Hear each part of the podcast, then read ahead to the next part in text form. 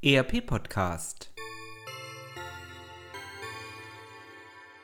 Adventskalender Adventskalender Adventskalender 17. Dezember 2018 Liebe Zuhörer, mein Name ist Dr. David Hock und ich bin Director of Research bei der Infosim in Würzburg.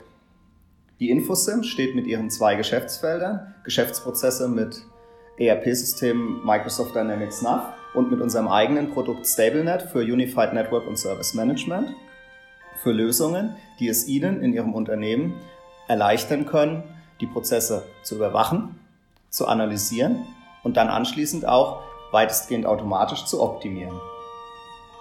2018 war für uns ein tolles Jahr.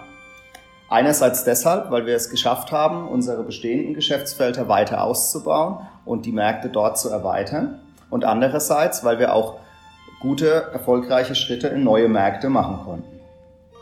Insbesondere haben wir auch im Forschung- und Entwicklungsbereich viele neue Partnerschaften schließen und bestehende Partnerschaften ausbauen können. Besonders hervorheben möchte ich hier auch die gute Zusammenarbeit mit der Universität Würzburg, unter anderem im Bereich Wirtschaftsinformatik mit Herrn Professor Winkelmann. Für 2019 wünschen wir uns, dass wir die, an die guten Erfolge von 2018 anknüpfen können und unseren Erfolg weiter ausbauen können.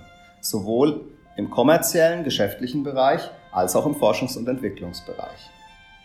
Wir wünschen allen ein frohes Fest und einen guten Beschluss, wie man in Franken zu sagen pflegt, und freuen uns, wenn sich vielleicht eine Kontaktaufnahme ergibt.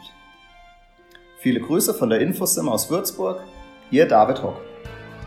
Das war ein Adventskalendertürchen des ERP Podcast 2018.